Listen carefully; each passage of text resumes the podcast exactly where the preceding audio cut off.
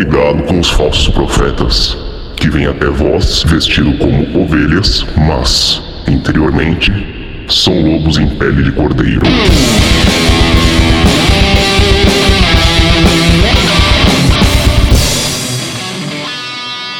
Salve galera! Sejam bem-vindos a mais um episódio do Lupus em Fábula. E como é de praxe, a partir de agora não acredite em nada do que você vai ouvir. E estamos aqui, uh, mês de fevereiro, para fazer a continuação daquele episódio que foi mais técnico que a gente fez em janeiro sobre ayahuasca, onde a gente falou toda a parte bioquímica uh, do, do DMT e das imaus. E agora a gente vai. Então vamos dizer que em janeiro a gente foi até a página 10. Agora a gente vai daqui para frente. E daqui para frente, aí é tudo uma questão de fé. Se você acha que você tá abrindo uma porta para o mundo espiritual, beleza. Se você acha que é só psicodelia, beleza. Aí cada um que tire as suas próprias conclusões. Né? A gente vai dar aqui alguns relatos e, e, e por aí vai. Então hoje estou, estou de volta com o Kusa. Hello. Paulo tá aqui com a gente também mais uma vez. Tão bom aí, galera. E trouxemos alguém que tem uma experiência muito maior que a nossa, inclusive na parte do feitio e, e na parte dos. Do, do, enfim, da, da, das comunidades, já tá muitos anos aí nesse rolê, que é o Luciano Guimarães. Manda um salve aí, Luciano. Aí, galera, salve. Vamos aí para contribuir. E da mesma forma que a gente fez no último episódio, sem vinheta, sem nada, só Cussa, manda os recados aí. Tá, vamos lá, galera. Recados que a gente tem para esse mês. Primeiramente, Mitos Modernos está acontecendo ah, agora, se eu não me engano, em março, correto, Grola? Abril, dia 20 de abril começa a próxima turma do Mitos Modernos. Então, 20 de abril, tem aí mitosmodernos.com.br tu vai aprender tarô como tu nunca viu, de uma forma moderna e com usando os mitos modernos. Olha só, por que será? E também cultura pop e todo esse tipo de coisa, pra que você não tente entender a porra dos 12 trabalhos de Hércules, porque ninguém entende aquela merda. E nem precisa ficar decorando palavra-chave. Exatamente. Que é a coisa mais imbecil que alguém pode fazer. É, então tá aí, é, tem coisa aberto. E eu vou dizer uma coisa, hein? Tem. Não sei, Grola, como é que tá? Já acabou aqueles cupom aí maluco?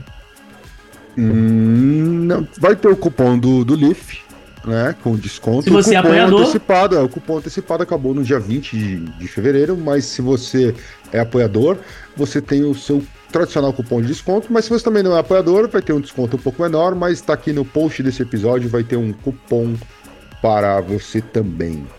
Ó, perfeito. Então tá aí. Então, esse foi o primeiro recado. O segundo recado da gente é o Runologia, o meu curso de runas que está gravado lá no Hotmart, mas você acessa por runologia.com.br, acessa lá. É, a gente está aí, como todo mundo sempre pergunta, vou só falar novamente, a gente ainda está na verificação se a gente, como é que a gente vai fazer em relação ao Magístico. Estamos prevendo aí se vai rolar ou não. É, não compre o Runologia de quem copiou do Cussa, tá? Compre o original. Aliás, não compre o Runologia de quem copiou do Cussa sem nem ter assistido o curso. Certo? Vem pro original, vem pro curso de verdade. Terceiro recado do, da semana, do mês, sei lá, do mês, né? É os nossos aplicativos. Então, se você quer usar aí Runa, se você quer usar símbolo astrológico, se você quer usar Ogan, se você quer usar fontes diferenciadas. Se você quer usar, eu tô tentando lembrar se mais algum símbolo astronômico. Tem, tem um outro também. Qual era o outro? Tem o Astro, tem o Runic, tem o Ogan, tem o. Tem algum que tá faltando, que Cara, eu tô esquecendo. Tem uma porrada. Tem, tem todos os tecladinhos aí, então você pode acessar lá, tanto para iOS quanto para Android. Tá lá disponível para você pegar e escrever de uma forma mais interessante no seu celular. Ó, é... mitosmodernos.com.br tem lá uma aba publicações onde todos os apps estão listados. Então, perfeito. E aí tem aí provavelmente o que eu estou esquecendo, porque eu lembro que eu estou esquecendo um. E, é, por último, é falar que se você, primeiro, se você quiser participar ou né, ver essas gravações acontecendo ao vivo e ajudar esse trabalho que a gente faz a continuar existindo, porque a gente não se veste é, de roupinha de viking pintando a cara para poder ganhar dinheiro né? Nem fazer loucuras com tarô aí. Então, se você quer, acha o nosso trabalho maneiro e quer né, que esse trabalho continue sendo feito, considere aí nos apoiar em catarse.me barra. Não, Não, Leaf Rod. Leaf Rod. L-I-F-H-O-D. Exato. Então, considerem nos apoiar aí. E eu acho que tem, é só isso, né? É, por esse mês é só isso. Hum. E é isso aí. Acho que é só isso mesmo. Então, então vamos voltar aqui porque ho- hoje esse episódio vai ser interessante. E aí, pessoal, seguindo de praxe, como sempre. Bom, Paulo já esteve aqui antes, já se apresentou, então sobrou para você, Luciano. Antes de começar, se apresente aí. Diz que um pouco de quem você é, o que você faz e qual é a sua, suas experiências aí. Ah, um- Uma, e- já emenda já. Vamos lá. Então, quem é você, o que que você faz e como é que você começou no, com ayahuasca? E aí, Grola? Então, é, eu sou advogado, sou psicólogo, tenho mestrado em História e gosto muito de escrever e publicar alguns, alguns livros. E comecei aí nessa, nessa caminhada no finalzinho de 2016, é, em que eu tive a minha primeira experiência com, com, com ayahuasca numa casa que se chamava Fraternidade Caimã, que era sediada em Belo Horizonte.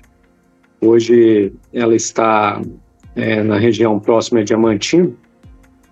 E foi lá a minha, a minha primeira experiência. Saquei. E então, pessoal, aqui acho que todo mundo que está aqui hoje já passou pelo menos por uma experiência de ayahuasca, certo? Então, como eu comentei ali no começo, o que aconteceu foi que ah, a gente explicou toda a parte bioquímica no primeiro episódio e agora a gente precisa entender o que acontece, certo? Ah, bom, beleza, você foi lá, você ingeriu ayahuasca, tem, tem o DMT, tem a IMAL, papapá, aquilo leva um tempo para ser digerido, certo? E até que ah, o DMT toma o lugar da serotonina lá nos receptores e aí começa o efeito psicodélico, certo? E aí, o que que acontece? Você está acostumado a ver de fora também, ô, ô, ô, Luciano? Você chega a acompanhar alguns ritos ou você sempre, sempre toma? Ou você já. Eu sei que a maioria das casas tem uma galera que muitas vezes é, num rito mais aberto tem uma galera que assim que vai para não tomar É, ela vai só para monitorar o pessoal que está lá Co- co- como, como é que você está nesse, ne- ne- nesse processo hoje em dia Então, lá na, lá na Fraternidade Caimã, você tinha é, a- a- três atividades básicas. Né? Você tinha a Igreja do Santo Daime, que é um, um- onde você tinha os cantos né, de inários, bem dentro da, da, né, da, da- desse sentido, sentido bem de, de você fazer os bailados, de você acompanhar os inários, entrar nessa, nessa corrente, bem em cima da, daquela doutrina do mestre Irineu. É, existiam as cerimônias de Umbandai e existiam as cerimônias de que eram chamadas cerimônias de desobsessão, né, que eram era meio que uma uma mistura de do consagração da ayahuasca com, com a doutrina kardecista. E existiam também algumas atividades, né, alguns encontros é, com, com temáticas específicas que ocorriam em geral nos finais de semana. É, o local, quando você chegava lá, você, para consagrar a primeira vez, você preenchia uma ficha de amnese, anamnese, depois você passava pa- por uma reunião né, com um dos dirigentes da casa, onde ele explicava a dinâmica da cerimônia. Você estava né, para participar, né, e depois efetivamente quando começava a, a cerimônia. É, a minha primeira consagração foi numa cerimônia de um bandai, né, e, e foi nesse, dessa forma. A anamnese, reunião, as pessoas que iam consagrar pela primeira vez ficavam é, em um local separado, né, é, todas juntas, e aí começava a, a gira com a consagração de a consagração de ayahuasca. Tá, mas como é que funciona dentro desse negócio de um bandaime? É, quem que toma? Os médiums ou todo mundo que está lá? Os médiums e quem quiser consagrar. Quem né? quiser, quem você vai fazer a inscrição, anamnese antes, tá. e aí você participa. Tá, mas aí o médium toma para incorporar, é isso? Ou não tem incorporação? Não existe incorporação. Né, ela, mas não necessariamente todo mundo vai incorporar, né? Você vai participar, você pode consagrar ou não. Tá, Luciano, mas assim, beleza. Num, num, numa gira de umbanda, quem, o médium que veste branco, ele incorpora. Como é que é isso num bandaime? Ele toma o ayahuasca Sim. e incorpora?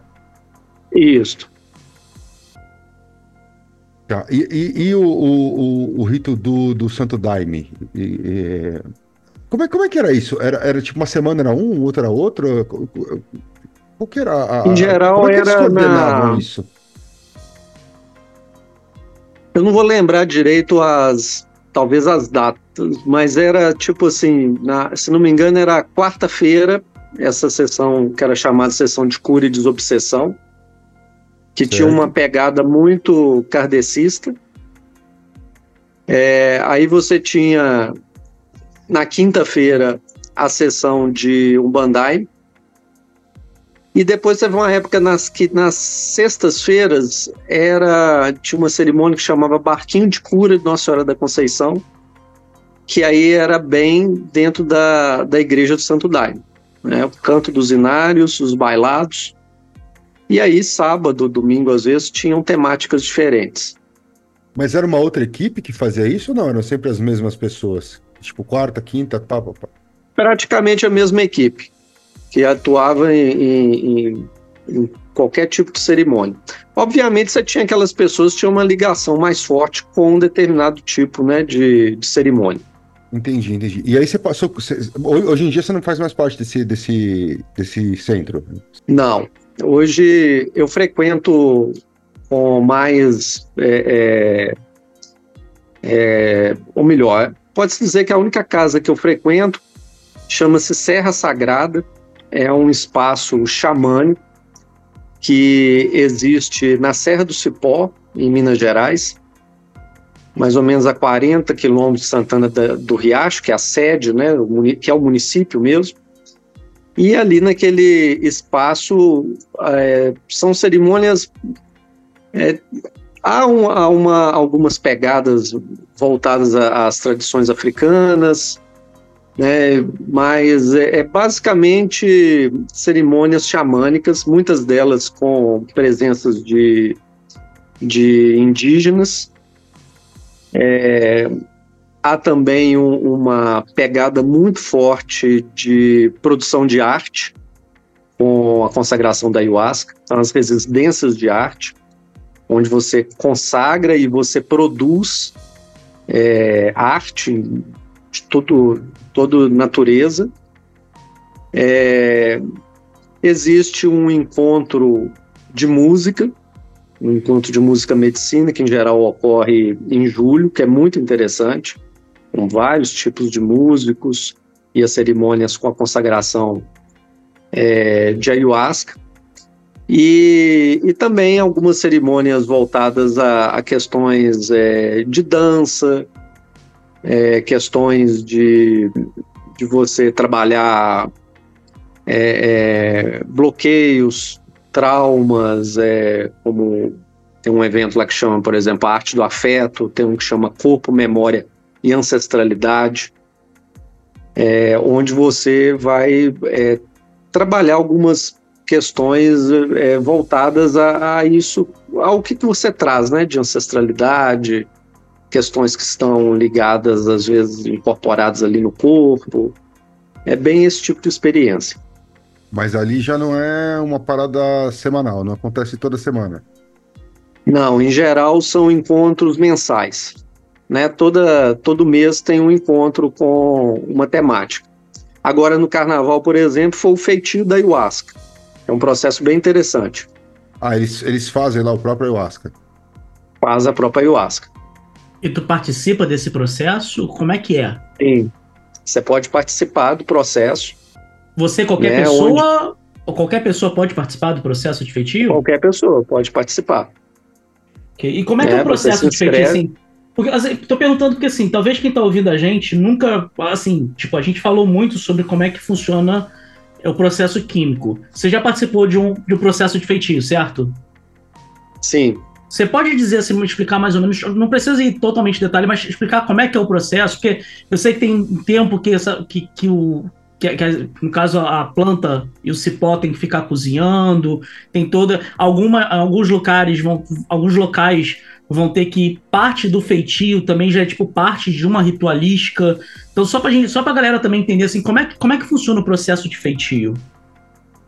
Certo. Eu não vou poder dar muitos detalhes, né, porque tem algumas coisas que eu, que eu desconheço. Mas falando da minha experiência, né, é, você trabalha e, e, outra, né? Na Serra Sagrada, o feitio de ayahuasca não é um feitio, vamos dizer assim, é, tão é, é, rigoroso, uma ritualística tão é, estabelecida como, por exemplo, nas casas é, da, da doutrina do Santo Daime. Mas basicamente você vai fazer um trabalho de colheita das folhas, né, da chacrona, da rainha, e você faz uma seleção dessas folhas, buscando aquelas folhas que estão são mais simétricas, que estão mais com a cor né, mais vistosa, e você faz isso num, num, trabalho bem meditativo, né, é, onde você procura estar ali em conexão com esse trabalho. É, junto a isso, existe a questão da colheita do jagube, né, ou mariri, que é o cipó. É, e esse jagube, ele primeiro, ele é limpo, que é basicamente ali retirar é, terra e, e, fungo com uma escova de, de aço. Você faz essa limpeza dele. Ele fica mergulhado em água. E aí é um momento da ritualística que se chama bateção do jagube. Então as pessoas se sentam num, num círculo, né, de onde há umas toras de madeira e você usa um, uma espécie de um porrete de madeira, tipo um grosseiramente aqui, tipo um pau de macarrão. E você vai pegando, né, os pedaços do jagube e você vai é, bater no jagube até que ele fique em, nas fibras mesmo, né? Bem, bem, é, é, é, bem solto mesmo. Você vai ali fazendo ele, ele virar só mesmo as, as fibrinhas dele. E isso é feito através de uma entoação de cantos e você procura fazer isso num ritmo só, todo mundo batendo o, o, o jagube no mesmo ritmo. E isso fica ali, às vezes, entre dos que eu já participei, entre três a seis horas, às vezes, você ali naquele ritmo, né, é, batendo, e você vai, então, à medida que vai ficando só as fibras, você vai depositando na área central, e depois aquilo ali vai, vai sendo, vai continuando a ser desfiado, e aí tem o processo do cozimento, né, na, são em, em, fornalhas imensas, né, com, com, com, panelas grandes também, e aí é feito o cozimento do jagube com as folhas. E aí é a parte que eu não vou saber explicar, né, porque tem a questão dos tempos e tal, e isso vai é, fazendo com que se transforme na ayahuasca e nas graduações da ayahuasca né, porque ela tem é, graduações em relação a, a, né, a presença maior né, do, do, do DTM, e isso é medido pela. pela é, é, isso é, tem uma medida que é feita através né, da quantidade de cipó. E aí tem os tempos e tudo e tal, e aí vai se separando né, no, em recipientes, e, é, e esse processo ele continua. É mais ou menos aí em torno de, de 10 dias, né, os que eu participei. 10 dias, que 10 dias de cozimento? O processo inteiro. Ah, tá. Caramba. É, o cozimento dias. ocorre em horários específicos, né? E as pessoas vão acompanhando esse processo lá e, e tem os horários que vão retirando a, a ayahuasca e, e fazendo né, a, a, né, a estocagem dela. Ah, e, eles fazem isso de, sei lá, de quanto em quanto tempo? Tipo, sei lá, uma vez, duas vezes por ano, três vezes por ano? Uma coisa, é, deve, Na Serra Sagrada isso é feito uma vez por ano. Ah, caramba, ah, então é, é um belo estoque. É. é isso que eu ia falar. Você Sim. faz então e tem um estoque para um ano. Ok. Sim. É, um belo. É, isso, isso varia muito de casa a casa, né? Tanto de pessoas que você recebe. É, tem casas que vão trabalhar a questão de uma época certa. É, há uma questão ligada, às vezes, à alunação. Né? Aí isso né, varia muito de, né, de qual tradição você está trabalhando. Até porque lá nesses locais tem a plantação dessas duas ervas, certo? Sim. Então tem que esperar repor naturalmente aquele, aquele produto vegetal para poder extrair e fazer de novo. Sim, embora, por exemplo, na Serra Sagrada ela recebe, né, às vezes doações de outros locais onde tem as plantações. O ciclo do jagube, se eu não me engano, ele é para ele é, ter a maturação dele completa em torno de sete anos. Para ele estar tá pronto Eu não sei, inclusive, se vocês já viram a planta, né? É uma planta muito bonita, é, o cipó. É, eu cheguei a ver, acho que quando a gente esteve em Minas, a gente, eu, eu lembro de ter visto, mas eu, não, eu não, não, Enfim, exatamente agora eu não, eu não me lembro. Mas eu lembro de ter me mostrado, ó, aquele ali é o Mariri. Ah, ah, ah, ok, mas agora. Eu não... Porque ele é um cipozão mesmo, né? Ele fica pendurado na. É na, imenso. Na... Ele, é. ele, pode ficar muito grande, né? E é, e é uma, uma, planta bonita. É, parece que a árvore tá de dreadlock. é. É. Isso é curiosidade. Coisa, é, pode falar. Uma coisa, o, o Grola, que eu acho que é interessante é, falar, né? A minha experiência com com a ayahuasca, ela, ela foi muito assim, supetão, porque eu era extremamente é, quadrado e, e para não dizer preconceituoso. Mas, mas, antes disso, você já era psicólogo quando você tomou? Ou não? Você se formou depois? Não. Tá. Então, não, eu estava tava estudando, tinha, eu, eu cheguei a fazer um ano e meio de psicanálise antes de fazer o curso de psicologia. E eu estava começando a fazer o, o curso, é, o, alguns módulos da psicanálise. E foi algo decisivo para eu querer consagrar. Por quê? Porque, como eu disse, eu tinha um preconceito danado com isso. Achava ah, algumas pessoas que eu tinha conhecido, sei lá, achei assim que, que havia assim, uma certa. Doidinho, doidinho. doidinho. A gente tá ligado, a gente tá ligado. Realidade, assim. a, gente tá, a gente tá ligado, a gente tá ligado. Tem, é. tem uns aí, tem uns aí que é foda. Isso. Então, uhum. infelizmente, né, tive um contato que não foi muito legal. Eu achava. Mas é que, aquela coisa, né? Você também você não pode ficar julgando o todo porque você encontrou dois ou três e você já sai julgando todo mundo. E eu Mas é o que mais acontece. Sim. E eu confesso que eu cheguei a fazer isso. Então eu tinha um preconceito. E aí uma grande amiga minha, uma pessoa extremamente racionalista, um dia ela me liga e fala: "Olha, você tem que ter o um contato com o Daime, Luciano, porque eu fui lá no, e fiz uma consagração e tal. E eu falei, nossa, você é doida de, de tomar esse chá e tudo alucinógeno, isso não leva a nada. E fui falando com ela, ela falou: não, foi muito bacana. E começou a narrar a experiência dela. E quando ela começa a narrar a experiência dela, eu vi que, que tinha alguma coisa que de fato tinha acontecido. Porque ela teve acesso a memórias de um período é, conturbado da infância dela e ela de alguma forma vai acessar aquilo, mas mais do que acessar, ela vai elaborar esse acesso e essas memórias. Ela vai é, realmente fazer de uma forma bem condensada um trabalho que, em geral, você vê numa, numa análise. Só que é algo que você demora um tempo você fazer isso num, num, né, num divã, e ela fez aquilo numa tarde. Né? Pelo menos é o que a narrativa dela estava me mostrando. E eu fiquei muito impressionado com isso. E fiquei com aquilo na cabeça.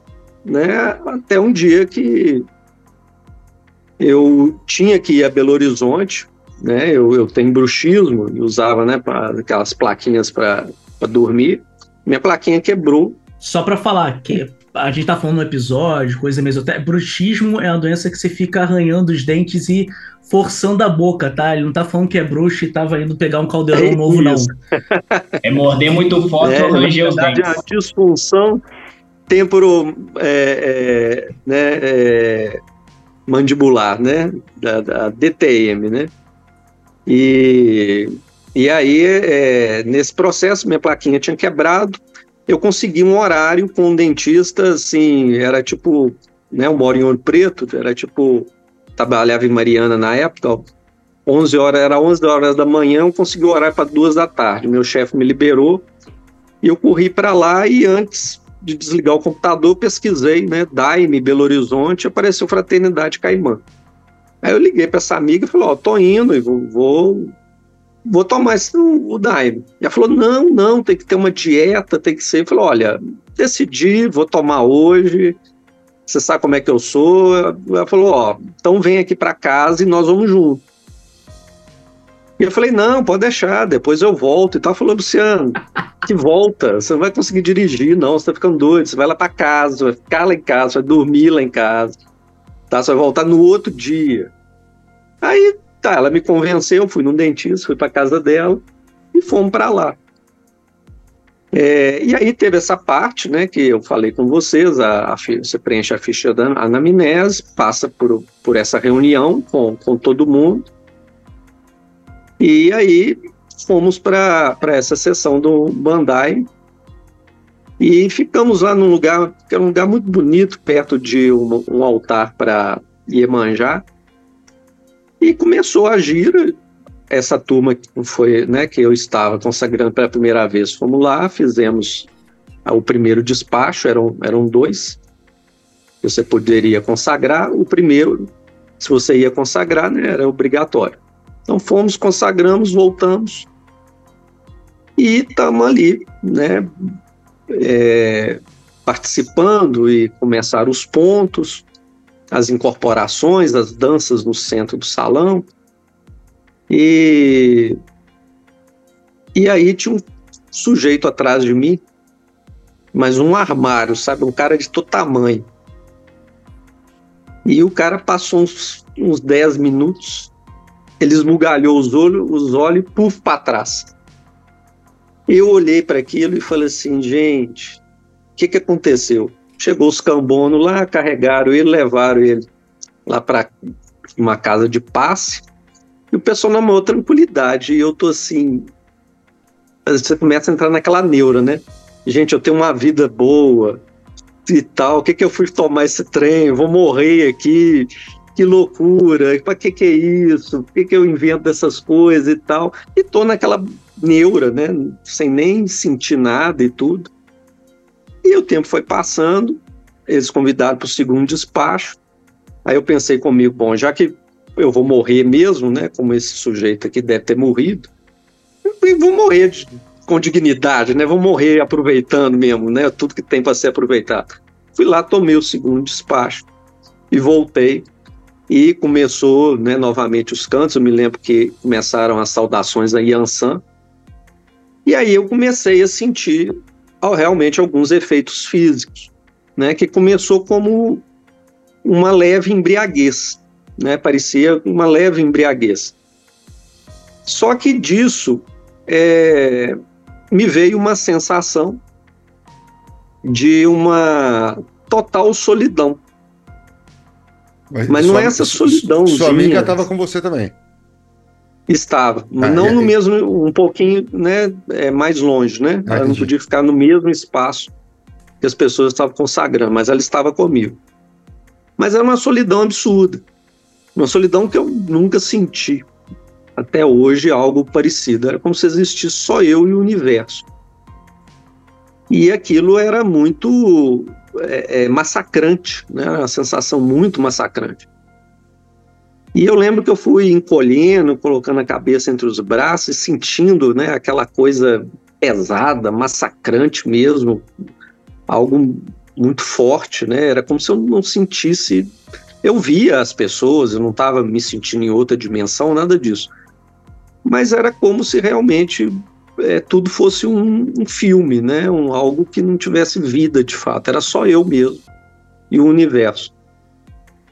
Depois disso, com o passar do tempo, isso se transformou numa, numa vontade de olhar para as pessoas e era uma sensação assim como se eu me conectasse com o sofrimento das pessoas que estavam lá. É, não que eu soubesse o que, que as pessoas estavam vivendo, né, não é nada disso, mas como de alguma forma é, a, a, sensação corporal era a sensação assim, olhava para uma pessoa e sentia ali aquela angústia que ela estava naquele momento. O que, que ela, aquilo que, que a levou ali para que ela agir. E aí me veio uma sensação muito forte de pertencimento, de, de uma amorosidade e de uma coisa assim, tipo, porra, gente, nós estamos tudo no mesmo barco, sabe? É todo mundo sabe, nesse mesmo mundo cheio de imperfeição, de confusão, de coisas que a gente não entende. O pouco que a gente anda, no fundo a gente andou é coisa nenhuma. E essa sensação ficou muito forte, muito bonita, né? Ficou, fiquei nisso até terminar a gira. Lembro quando terminou, eu, eu fui né, em direção a essa amiga, dei nela um abraço, agradeci ela muito. Eu chorava muito, era uma sensação de uma amorosidade assim muito que não era uma coisa assim piegas não, sabe? Era uma coisa era bonito, era algo assim muito de muita espontaneidade, né? E, e, e, e sem nada de espalhafatoso, é, enfim, foi um momento muito especial. E aí, de fato, eu não teria a menor condição de dirigir, né? Fui para casa dela, é, não consegui dormir à noite, praticamente. Fiquei naquela sensação, né, essa, essa sensação assim de uma, um pertencimento, praticamente até o início, assim, quando começou o sol raiar. Aí eu dei uma cochilada, por volta aí das sete, oito horas eu acordei e vi que eu já estava em condições de, né, de dirigir, de retornar né, para Ouro Preto me despedi dela e voltei ainda muito nesse sentimento, né, durante durante esse dia, né? E aí foi foi bacana, sabe, essa essa primeira essa primeira experiência. Só que aí é algo que que eu acho que é importante falar é que nem tudo são flores. Porque você começa, é, foi o meu caso, né? tem pessoas que não vivem isso, mas você passa a ter, você pode desenvolver algo que foi falado no, no podcast passado, que eu acho muito válido, é você começar a desenvolver uma muleta psicológica com a experiência. Então você passa a querer repetir aquela experiência, é, mas a experiência pela experiência e, e, e não usar a experiência como um processo de elaboração de alguma coisa que se apresenta. Como eu falei com vocês, que foi o caso dessa amiga minha. Ela passou por um processo, mas ela usou isso para elaborar um, um, trauma, né, situações traumáticas que ela teve na infância.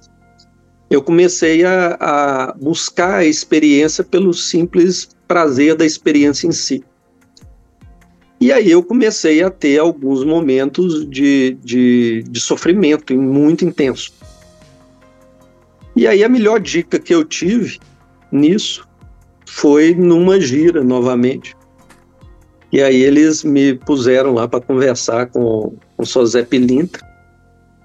E aí o Sozé me foi me perguntando, né, primeiro, né, o que, que eu queria. E aí eu falei com ele assim, olha, a gente vai, a gente às vezes faz essas besteiras, né, de querer fazer frase de efeito com Exu, né, e você leva, né. Eu fui falar com ele assim, ah, eu quero né, o caminho firme, Aí ele levantou assim, pisou assim no chão e falou assim: Ô filho, o chão é firme, pede firmeza para essas pernas suas, elas que estão bambo. Aí eu tomei a primeira, né? Aí eu virei para ele e falei isso. Falou, poxa, meu, eu tive tanta experiência boa com a ayahuasca, sei o quê, agora eu tô às vezes passando por uns sofrimentos e tudo e tal. Ele virou e falou assim: nada, isso é muito simples. Você tá colocando aqui como algo muito importante, mas não é não. Sabe o que, que é? Vocês tomam, vem aqui, toma esse chá dos índios aqui, aí vocês abrem a cabecinha de vocês um pouquinho. Para Deus. Aí é bacana. Aí, em vez de vocês continuar abrindo a cabecinha, vocês param e começam a enfiar Deus, querer enfiar Deus dentro da cabecinha de vocês. E aí vai doer. Então, assim, enquanto você não continuar a abrir a cabecinha e parar de querer pôr Deus na cabecinha e abrir a cabecinha para Deus, vai doer. Na hora que você parar com essa bobagem, né, se achar muito importante, aí vai parar de doer. Foi um grande recado, sabe, de você não começar a ter as experiências com a ayahuasca e começar a achar que você está conhecendo o mundo, conhecendo a espiritualidade, conhecendo de tudo, e, e que você virou o, né, a última bolachinha ali do pacote.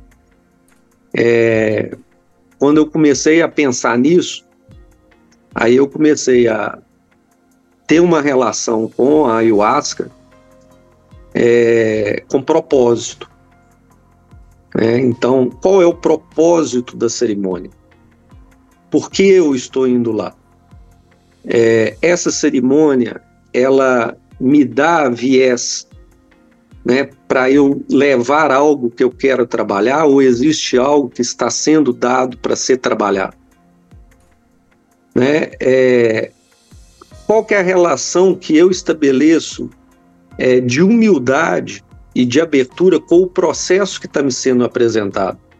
Com o que o inconsciente está ali, às vezes, me oferecendo e o cuidado que eu preciso ter para interpretar uma imagem, uma sensação, né, uma fala, né, algum desses processos que acontecem, é o cuidado que eu preciso ter com esse material que está me sendo apresentado. Nesse período eu já tinha feito uma saído da psicanálise e começado o curso de psicologia, é, mergulhei muito em Jung em função disso, né? Na, também um pouco na Gestalt terapia, né? Que tem uma, uma interface, né? Com, com, com essas, essas experiências, é, para tentar dar conta, né? De tanta coisa que estava acontecendo comigo e que eu estava levando para um lado de extremo exagero e às vezes de más interpretações e, e de coisas que não estavam me ajudando, ao contrário. Quando eu consegui ir para esse lugar mais de humildade, é, de trabalhar esses conteúdos com tranquilidade, né, eu senti que, que eu pude estabelecer uma relação saudável com, com a ayahuasca. É, e nesse ponto, né, algo que é importante, onde você consagra, com quem você consagra, né? E, e essa questão que eu acho que é importantíssima. Você não fazer por fazer, não fazer. É, é, a coisa precisa de ter um propósito. Quando você. É, não que seja algo fixo, inquebrantável, né? Porque às vezes você vai com um propósito e o que surge ali é, é uma outra questão. Então você tem até essa abertura para receber aquilo e buscar elaborar aquilo com muita tranquilidade e com muita, com muita humildade, sobretudo. É, outra coisa que acho que é importante, né? A, a natureza da. Você entrar naquela questão que é, é mítica, né? Essa, esse chá ele foi desenvolvido dentro de uma cultura, né? Ele se estabelece às vezes dentro de outras culturas, como a, a Igreja do Santo Daime, né? Que, que incorpora uma cultura e estabelece ali um rito, estabelece é, é, dogmas e enfim. É, você precisa entrar naquilo. Né? Você precisa trabalhar com respeito e com atenção àquilo que você está entrando. Eu acho que a, a, quando você participa do mito que está sendo vivido ali, isso de alguma forma te protege da, né, dentro da experiência que você está vivendo. É, enfim, acho que essas são assim as questões que, que eu poderia trazer de maior contribuição né, para essa questão da, da consagração da ayahuasca, que para mim, é, primeiro, me trouxe uma, algo que, que para mim hoje faz parte da, da, da, do meu cotidiano, que é uma necessidade de estar na natureza. Hoje eu sou uma pessoa que eu preciso muito de, de tempos em tempos estar tomando um banho de rio, de cachoeira, de ouvir passarinho, sabe, de andar no meio do mato, de pôr o pé na terra, é, sinto que a ayahuasca me tornou extremamente tolerante com as pessoas, é, com as formas de pensar, com as formas de cultura, me deu mais vontade de conhecer novas culturas. Mas, ao mesmo tempo, ela me trouxe algo que acho que isso tem muito a ver também com os locais que frequento, que é, que é você ser tolerante, mas não deixar de ter a atitude contra a intolerância. Não é você ser o, o, o bobo é, que, que, que, que aceita tudo e que permite tudo, que se permite e que permite tudo acontecer. Não. É a pessoa que, que, que tem uma atitude e essa atitude tem que ter uma ação, tem que ter algo de concreto, né? onde você se posiciona, né? onde você é, de alguma forma tem uma ação que, que se reflete no, no mundo concreto.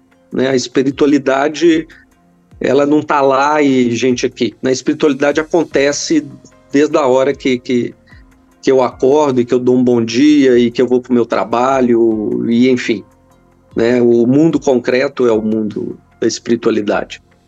Acho que são essas são as coisas assim principais que que a ayahuasca nos, que me trouxe e um profundo respeito a cultura dos nossos povos originários. Eu achava que índio era uma coisa só. Gente, os nossos indígenas, eles são centenas de povos com línguas maravilhosas, com a capacidade de condensar conhecimento em grafismos, em, em músicas, né, em, em, cânticos que vão sendo passados ali de pajé para pajé, é, pinturas corporais, a, a, a riqueza da cultura dos nossos povos originários. É algo fantástico. A música, né, a, a forma como eles vivem o sagrado, né, de uma forma tão é, presente né? Não, não tem mundo de lá e mundo de cá, o mundo é, divino, sagrado, é uma coisa que eles vivem o tempo inteiro. Capacidade deles de, de, de cantar o tempo inteiro, de se alegrar o tempo inteiro, de, de, de, de viver assim a, a, essa coisa que é lá e cá é, ao mesmo tempo. É, é, fantástico quando a gente se aproxima realmente dessas culturas e, e tem a, a, a humildade de aprender com elas. Isso para mim foi, foi revolucionário. Entendi. E diz uma coisa, Luciano, dentro de uma coisa que você falou ali, você falou a primeira vez que a, quando a tua amiga te contou sobre a ayahuasca, você falou assim, pô, eu vi que aquilo tinha é, aberto, mostrado alguns traumas, algumas coisas da infância que ela tinha, e, e hoje, tendo tomado ayahuasca e sendo psicólogo, você acha que nesse aspecto o ayahuasca ele, ok, vai dar abertura, de repente você vai ver algumas coisas que você estava bloqueando, mas ele te ajuda a resolver isso ou ele é uma, uma ferramenta para abrir essa porta que você depois vai trabalhar na terapia? Então, é, acho que precisam avançar estudos em relação do uso é, medicinal e é, psicológico da ayahuasca. Né? Hoje isso não é permitido e acho ótimo que não se misture, porque você não pode é, trabalhar, é, por exemplo, um, uma análise com o uso da ayahuasca. O que pode acontecer é o seguinte: uma pessoa que faz uso da ayahuasca, ela levar esses conteúdos para dentro né, de, de um consultório psicológico e trabalhar aquilo lá dentro da linha que está sendo trabalhada, isso é possível. O que não dá ainda é para misturar as coisas. Isso eu, eu acho, e isso é, é, é inclusive antiético, chega a ser criminoso. Né? A gente vê estudos avançando, por exemplo, em relação à ayahuasca, alguns estudos voltados à, à possibilidade né, dela colaborar no tratamento contra a depressão, no tratamento contra o alcoolismo, por exemplo, a gente vê alguns estudos avançando nesse sentido, mas ainda há muito a, a, a se caminhar. Acho que a questão é uma questão da, da de, de tradição. Né? O que, que você está trabalhando na ayahuasca? Você está trabalhando na ayahuasca ali na consagração. Né? É dentro de um ambiente é, do sagrado, da religiosidade, seja ela qual for, que inclusive é o único uso permitido legalmente, né? E e aí você pode sim trabalhar esses conteúdos num, num consultório psicológico. Né? O que eu não faço, e acho que ninguém deve fazer, é você, por exemplo, estimular um cliente seu a, a, a consagrar ayahuasca, a buscar esse caminho, se não é algo que espontaneamente apareceu na vida dele. Né? Você fazer esse tipo de estímulo, esse tipo de trabalho. Isso, isso não pode acontecer. Agora, falando da minha experiência, eu trabalho muitas coisas que a ayahuasca me traz no meu próprio processo de análise. Né? Eu, eu tenho um acompanhamento, a minha analista é uma analista lacaniana, e os conteúdos que, que eu né, trabalho na ayahuasca, eu levo isso para a minha análise e me ajuda demais em uma série de, de elaborações que faço. Mas acho que isso é muito, muito pessoal. Paulo, você falou que a sua experiência com a ayahuasca foi uma tijolada no meio da orelha. O que, que aconteceu nessa bagaça, velho? Então, minha descrição talvez vai ser um pouco diferente, mas assim, é porque eu tenho, eu tenho muita questão com sinestesia. Então, eu estava esperando o Luciano comentar a respeito, mas enfim, quando o que eu tô... é sinestesia, para quem Desculpa. não sabe que porra é essa? Sinestesia, falando de uma forma grosseira, é um curto-circuito nos fiozinhos do seu cérebro. É quando você mistura sensações. Então, você sente o cheiro de uma cor, você sente o gosto de uma música. Quando você tem essas, essa, essas sensações cruzando, né? E dentro, dentro da, da, do meu processo que eu, que eu tive, eu lembro que eu fui com a cara e com a coragem, que assim, me chamaram, assim, vão? Eu falei, vão. Já sempre cientista, eu falei assim, vamos deixar a parte de pesquisar profundamente depois, para a gente não entrar bitolado, porque quando eu discursei e tal no outro episódio, um estudo que eu fiz e eu pesquisei, porque isso faz parte da minha natureza, mas para experimentar, eu falei assim, vamos evitar, para a gente não entrar em paranoia, né? Mas tudo bem. E aí a orientação era, tá, você vai tomar aqui. Ah, outra questão, né? O Luciano comentou de graduações. Quando eu tomei, eu tomei um xarope. Eu não sei se é comum, mas tem gente que toma ele grosso, quase um, quase um melado. Tem gente que toma ele mais líquido, tem gente que toma ele quase um chá mesmo, uma coisa bem, bem aquosa. Se eu não me engano, são diluições, né, que se faz ali do chá. Não sei qual que é o grau de intensidade entre o mais denso ou o mais aquoso. Eu diria que seriam diluições. Mas quem já me falou, fala que o efeito chega a ser quase o mesmo. Uh, e aí, eu tomei a primeira, né, era um copinho de café, meio copinho de café. E foi. E aí, depois de quatro horas, seria a segunda vez que a gente tomaria um segundo copinho de café e seria opcional. E aí falaram assim: olha, daqui 15, 20, 30 minutos vocês vão começar a sentir algumas sensações. Eu falei: tá bom. E eu tô lá sentado. Ah, e outra orientação foi: você vai tomar, vai ficar sentado, de preferência sente, não deite. Você evita deitar, porque quando você deita, você vai embora para algum lugar que às vezes fica difícil de voltar, que eles chamam de peia, né? Que quando a pessoa entra numa uma viagem ruim. E não liga para o que tiver em volta. Como a gente estava em roda, ele falou assim: ó, as pessoas vão manifestar, as pessoas vão dançar, levantar, vai fazer alguma coisa.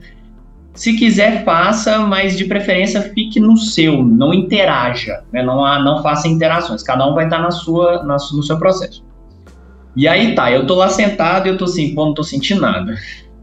Aí é o erro, né? Quando você começa a pensar, não tô sentindo nada, e aí veio um, um para quem já brincou disso, era muitas, muitas, muitas, muitas cores e era aquela coisa bem anos, anos 70, aquela coisa bem, bem hippie. Cor, cor, cor brilhante, cor brilhante, cor brilhante. Era um túnel. Neon, cor... neon, neon, neon? Neon, era, era muito vermelho, muito verde e, e girava, era bem aquela coisa, né, colorida, bem colorida. Eu falei, caramba, tá indo, né, tá funcionando.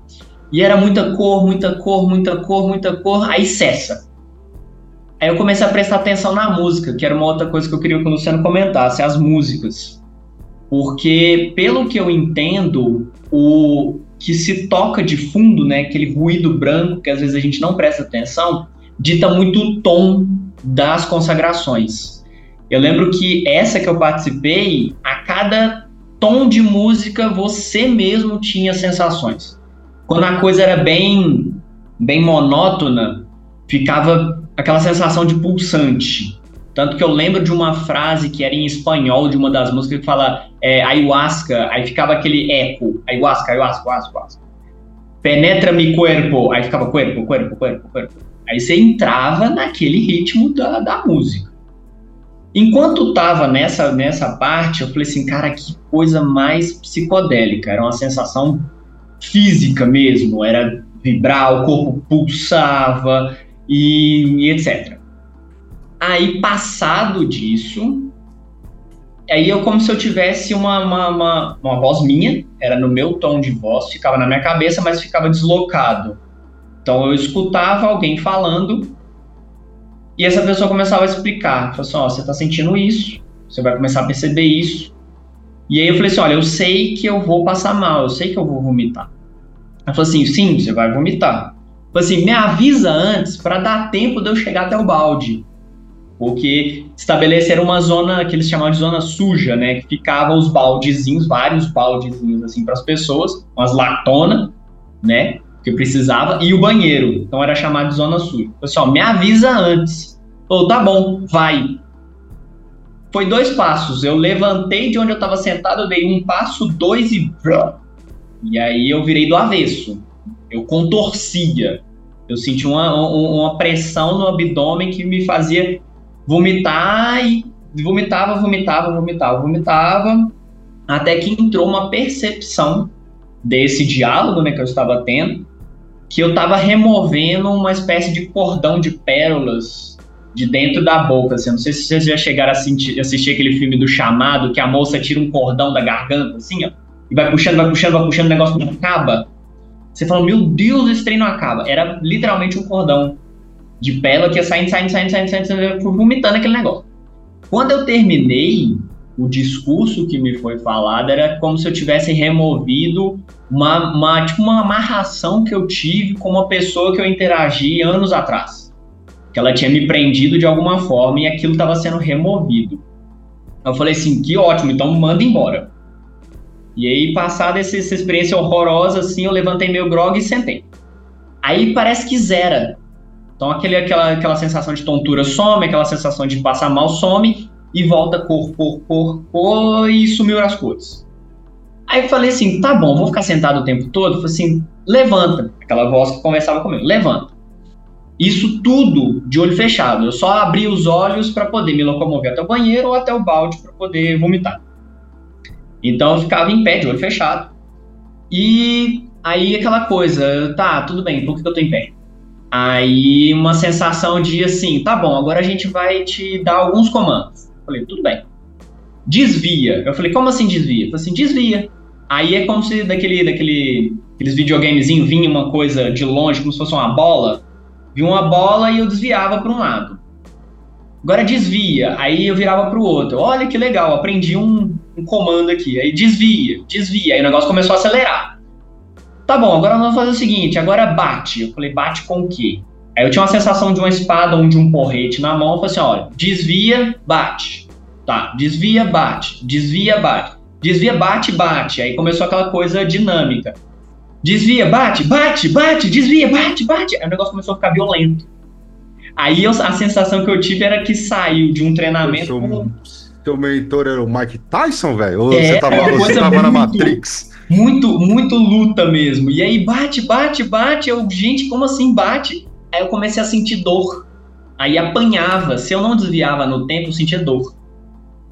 E eu falei assim, o que, que, que que tá acontecendo? Aí nessa loucura é como se eu tivesse aprendido, sei lá, samurai, aprendido umas, umas coisas de luta, assim.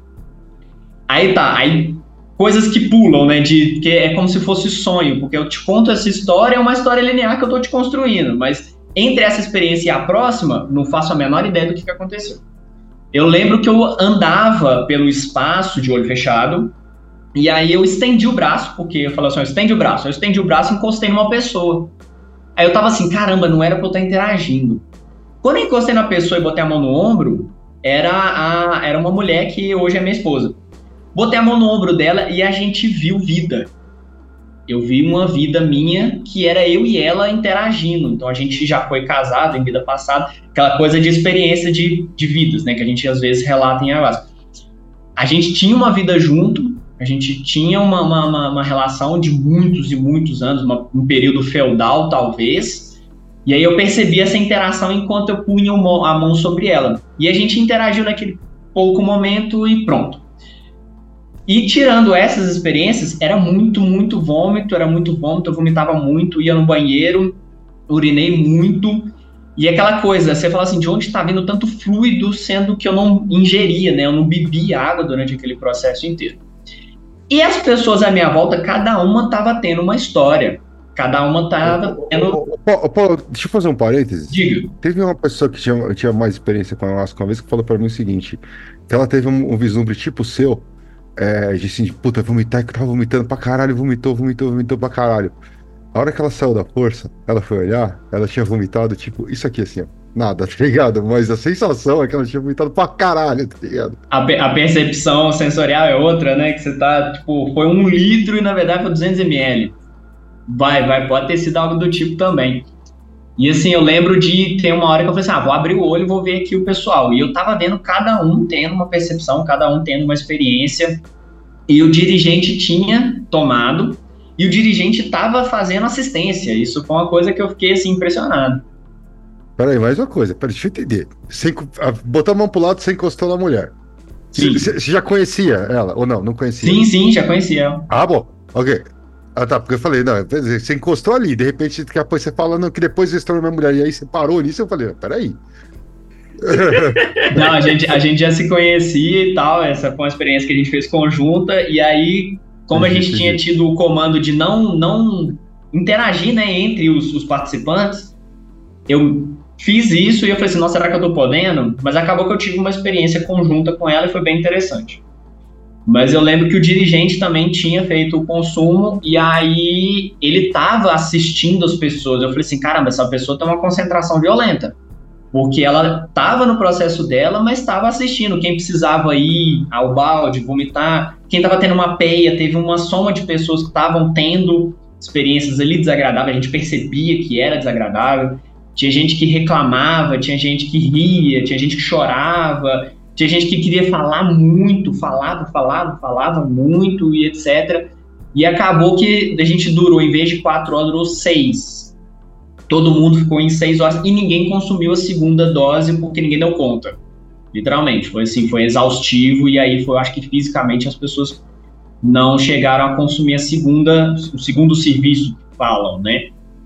E outras experiências mais, mais esotéricas que aconteceram foi porque a música eram duas playlists. A primeira playlist terminou, a segunda playlist desapareceu do computador da pessoa. Literalmente, desapareceu do computador da pessoa. E aí eu tava já um pouco melhor, né, da, da, da, da dos, das minhas faculdades, eu falei assim, vou te ajudar. Eu cheguei até o computador e falei assim, como chama o arquivo?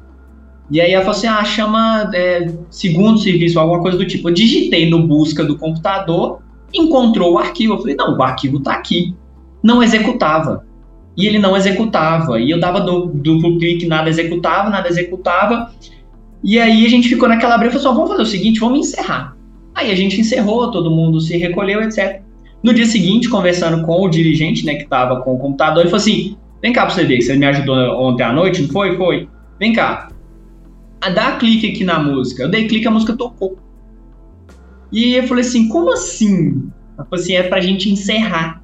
Não era pra gente continuar com a experiência, era pra ser interrompida. Então, uma das formas de se falar que era para ser necessário interromper foi não ter música pro próximo próximo serviço e aí eu entendi que tinha que encerrar ali mesmo, né? Mas a música tocou normalmente, o arquivo estava normal, ele não estava corrompido, ele estava exatamente no lugar que ele deveria.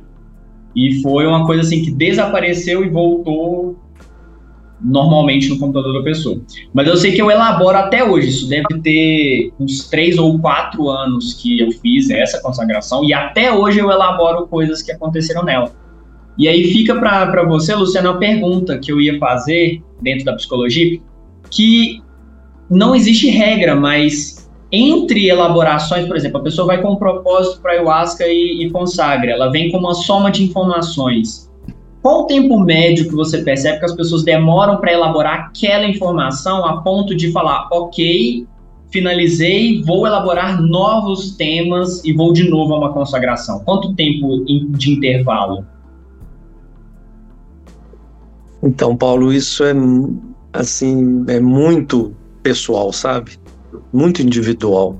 Não saberia te falar um, sabe, um tempo. Até porque muitas vezes é aquilo que você de alguma forma elaborou, aquilo volta, né? Você está num processo ali, né, num consultório e, e trabalhando uma questão, aquilo fez um sentido, né? Você ficou bem com aquilo. Você continua aprofundando, aí a pouco você vê que você está retornando naquilo lá de novo numa outra, só que numa outra dimensão, né? Numa outra profundidade. Vou usar essa expressão, nem sempre talvez seja certo falar, mas assim é muito pessoal. E você, assim, dentro das suas elaborações, qual foi o tempo mais curto entre uma consagração e outra? Entre uma consagração e outra? Para elaborar um tema e um novo tema em seguida. Para elaborar um tema de um novo tema, eu Talvez a mais curta foi um, um prazo de, de uma semana. Sabe, que eu senti que apareceu alguma coisa e que eu fui, aquilo foi acontecendo, acontecendo e chegou numa hora que, que fez sentido. Agora, você estava falando, Paulo, uma coisa que, que eu acho fantástico, por isso que eu falo dessa questão da, da cultura indígena, que é a relação com a música. É impressionante quando você vai em uma cerimônia em que você está participando com um indígena e você cria essa relação com o campo. É, Luciano, é, de, você... deixa eu fazer uma pergunta, porque Sim. novamente, assim, eu estou fazendo aqui muitas vezes o papel da pessoa que nunca viu. Quando a gente está falando, por exemplo, ah, é, essa experiência com indígenas, está falando no caso de uma coisa de uma entidade, né? Não exatamente de um Não, indígena. um indígena lá. mesmo. Ah, Não, indígena um- mesmo? Indígena mesmo. Ok. Porque não estava claro para mim, eu fiquei achando que era entidade, só queria confirmar. Então é um Não, indígena sim. mesmo. Ok. É mais, ok. É outro nível, olha aí. Ótimo, né? É ótimo esclarecer isso. Mas, por exemplo, lá na Serra Sagrada existem é, muitos eventos em que vão indígenas. E aí é uma cerimônia é, bem dentro da, da, da cultura deles. É, eu sempre falo para tomar um certo cuidado, porque o indígena, por mais bonzinho que ele seja, é tipo, o cara toma ayahuasca né, desde quando ele nasceu, né, de quando tá na barriga da, da mãe lá, ele toma ayahuasca, é, é, faz consagração de rapé, de cambô e enfim tudo, né? É outra é, é, constituição física. E aí, às vezes, a, a gente precisa ter esse cuidado com a quantidade, né? Com essas questões, porque sabe o que ele aguenta, você não aguenta, não é assim. E, e não é essa coisa de que tomar mais ou tomar muito, ou de eu já tive essas bobagens e levei, né? Levei. Uma delas foi numa experiência com duas indígenas e Awanauás, é, em, em que eu ingeri, né, a meu ver, mais do que deveria. E quando começou o canto, a- e a minha questão é muito da audição, né, e a questão sensória. Eu não sou uma pessoa que tem mirações, é raríssimo eu ter mirações. Essa, essa coisa visual não acontece muito comigo. O, o que, que seria Elas mirações? As mirações são justamente, em geral, esses fractais de luz, né, que as pessoas veem, esse caleidoscópio que o Paulo falou. A mandala, Ok, coisa. é. Chato pra caralho As essa porra. mandalas, é. Chato, Pula. chato pra caralho essa porra. É o que o Grola gosta, né? Então, essas coisas visuais, eu não tenho isso tanto. Né? Às vezes, eu, eu, isso vai se formar, por exemplo, num chão, eu olho para o chão, aquilo se forma ali um pouquinho e tal, mas que eu vou ter esses efeitos luminosos, que eu vou perceber isso, não. Mas, por exemplo, quando você está diante do canto, que foi o caso desse canto da, das Iawanauás, era um canto de uma beleza e parece que, que na, quando você consagra e, e que a sua percepção realmente ela aumenta, é, você percebe algo no canto que está para além da audição. É como se você entrasse num outro nível de linguagem, de alguma coisa que, que, que é muito ancestral ali, de, que, que, que te traz uma, uma informação, é, e aquilo às vezes é muito forte. É, eu passei muito mal nesse dia, e eu falo, eu passei muito mal por elas, pelo excesso de beleza, por uma incapacidade de processar tanta beleza, porque é um canto maravilhoso. Se você sai do canto Iauanauá, por exemplo, e vai para o canto Unicuim, né, que é um canto também de muita alegria, né, é, de muita celebração, é, aquilo te traz, às vezes, para mim, por exemplo, me traz um, sempre uma emoção, uma euforia. E você conecta com. com é, é difícil descrever, mas é realmente como se você estivesse entrando num outro nível de linguagem.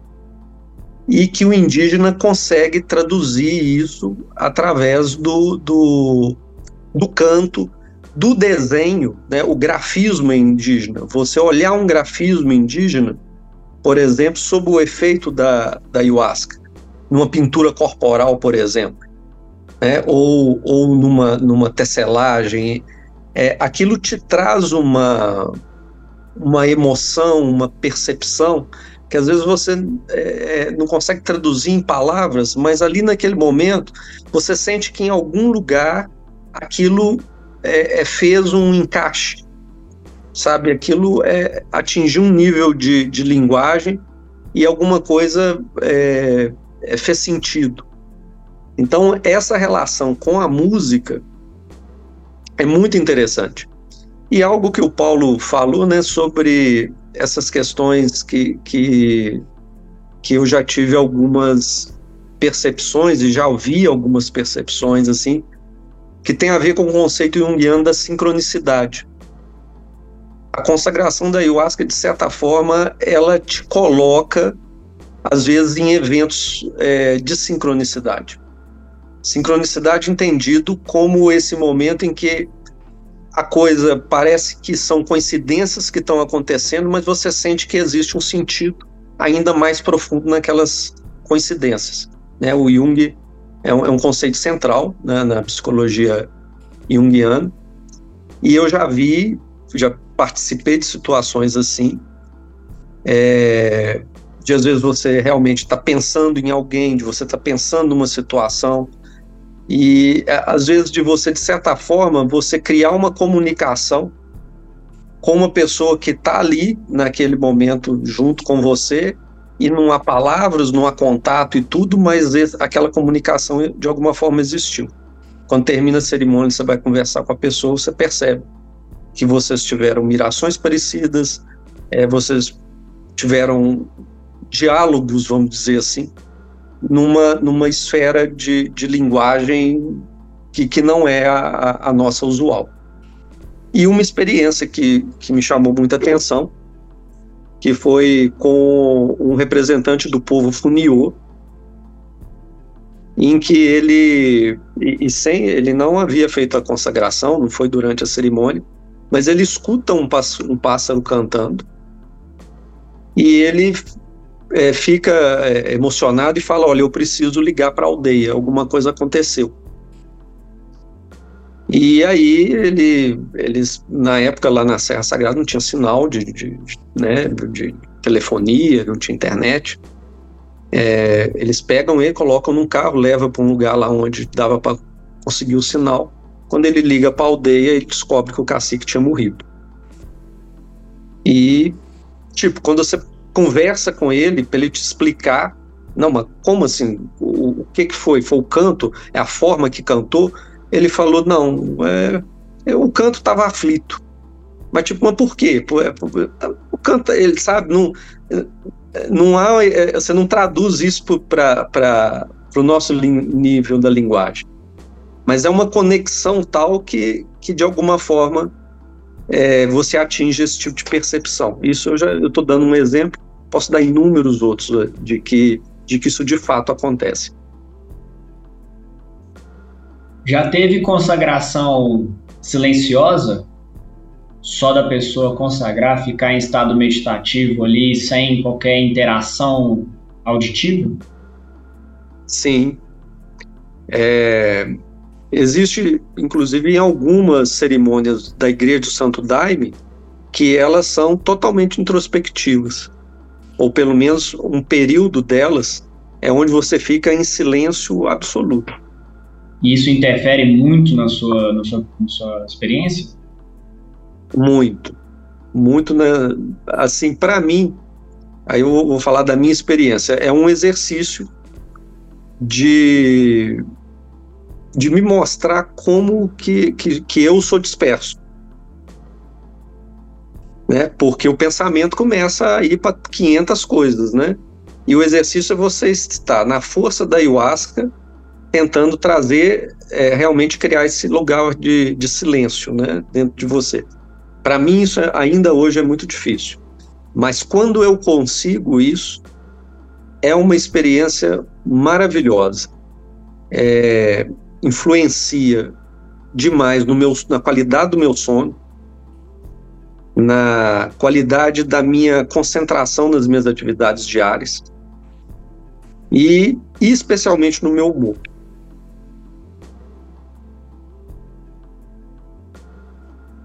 Brolão, você também já tomou ayahuasca?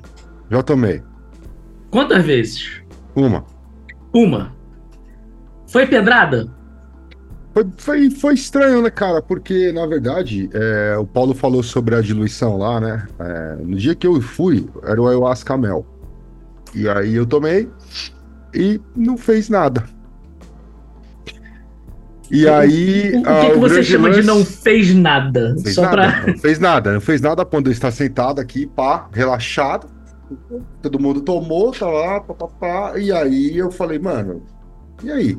Nada? Não bateu. Aí eu falei, né, tá, tá, deve ser, bom, deve demorar e tal, né, não sei o quê. E aí eu tava, tipo, relaxado, eu abri o olho ali e a menina que tava do meu lado, tipo, tava em Nárnia, tá ligado? Tava, tipo, dançando. O caralho, tá acontecendo? Aí eu comecei a ficar puto. Que é a minha reação, basicamente, é, que caralho eu tô fazendo aqui? É a tua reação à vida. É, fui banheiro, pá. Fui no banheiro, pá, voltei. Falei, vou dar mais um tempo. Mais 10, 15 minutos, nada. Aí eu levantei, tava, a gente tava com, tava com o brother, ele falou, eu falei, cara, eu vou no banheiro de novo. Ele foi me acompanhando, ele tinha tomado pouco esse dia, né? A gente tava acostumado. Aí eu tava putaralho. Aí ele falou, mano, calma, relaxa, toma um copo d'água.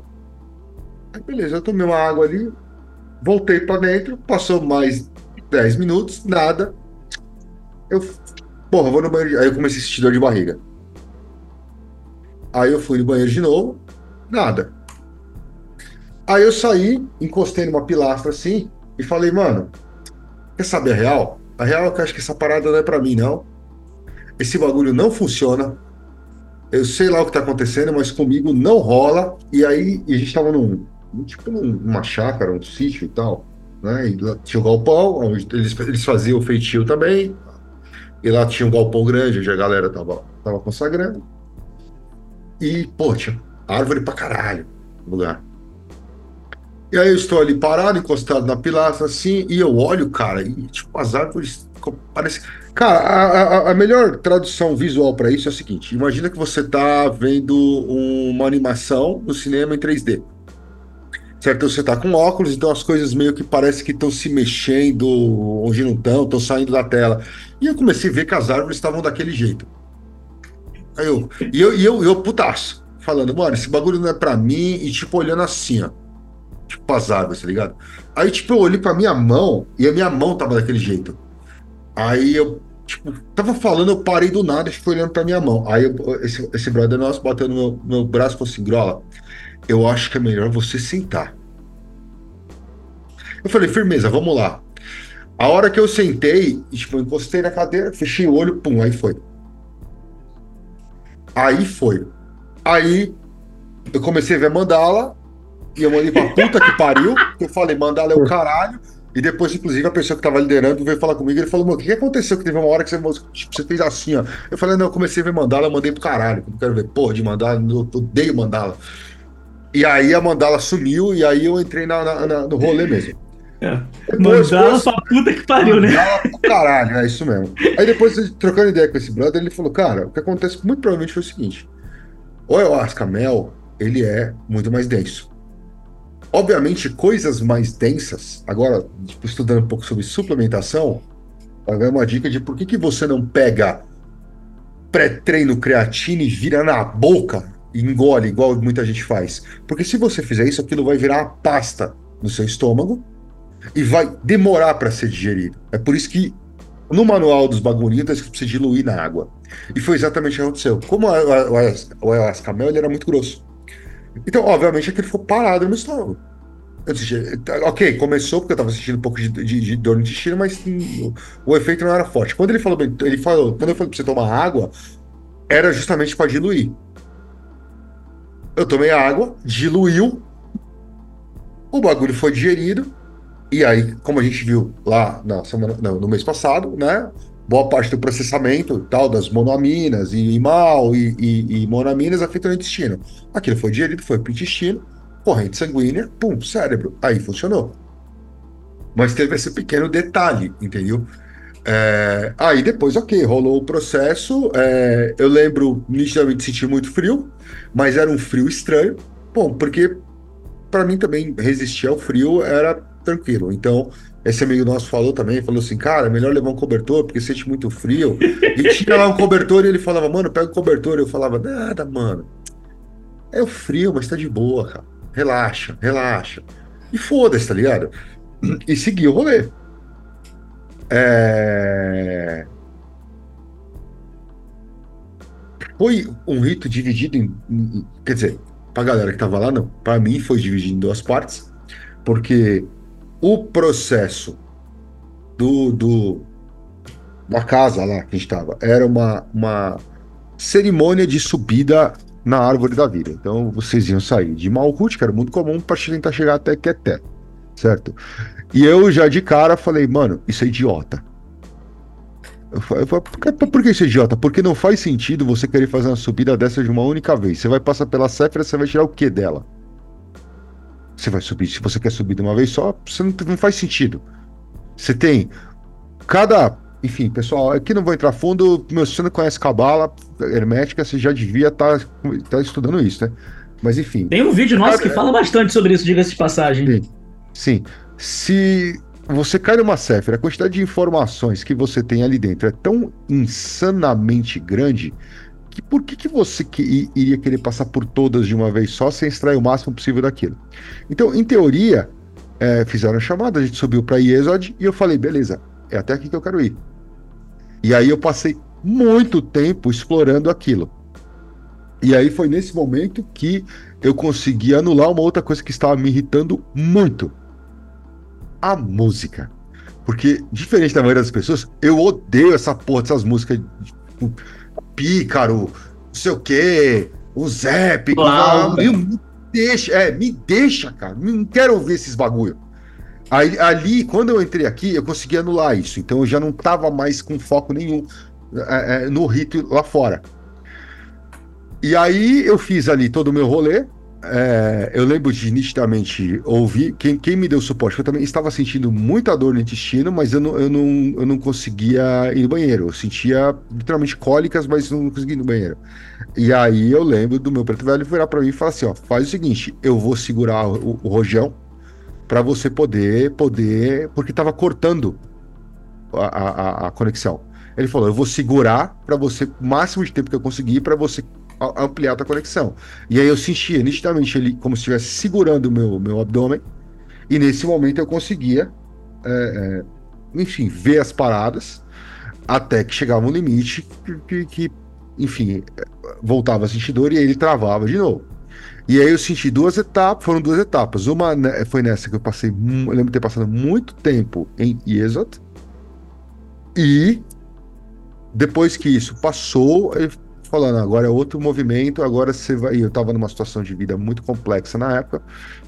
Agora você vai ver algumas coisas sobre a sua situação de vida atual. E aí eu vi um outro movimento que era falando sobre como ia seguir minha, eu, ia seguir minha caminhada dali para frente, que era para deixar algumas coisas que estavam acontecendo para trás. Fala, foda-se, não é, mas isso aí não, não, não, responde mais a você, entendeu?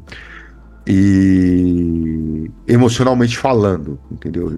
Existiam responsabilidades é, residuais, mas a parte emocional, é tipo, meu, foda-se, esquece isso aí, porque essa pessoa aí não, não, não pede, mas nem cheira na sua vida. Entendeu? Uh, e aí, basicamente, seguiu nisso. Depois. Mas assim, eu na época até pensei em fazer.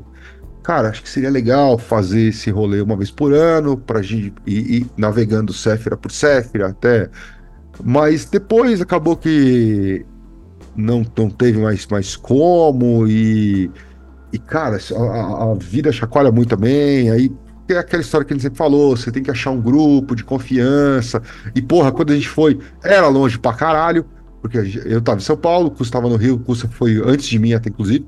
E, porra, era em Minas, eu não, até agora não entendo por que, que Minas tem tanta ayahuasca.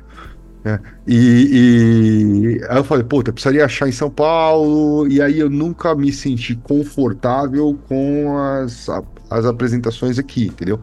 E acabei desencanando, desbaratinando. Eu sei que o Custa foi uma só. Duas, uma só, mas foi tipo uns dois, três meses antes, né?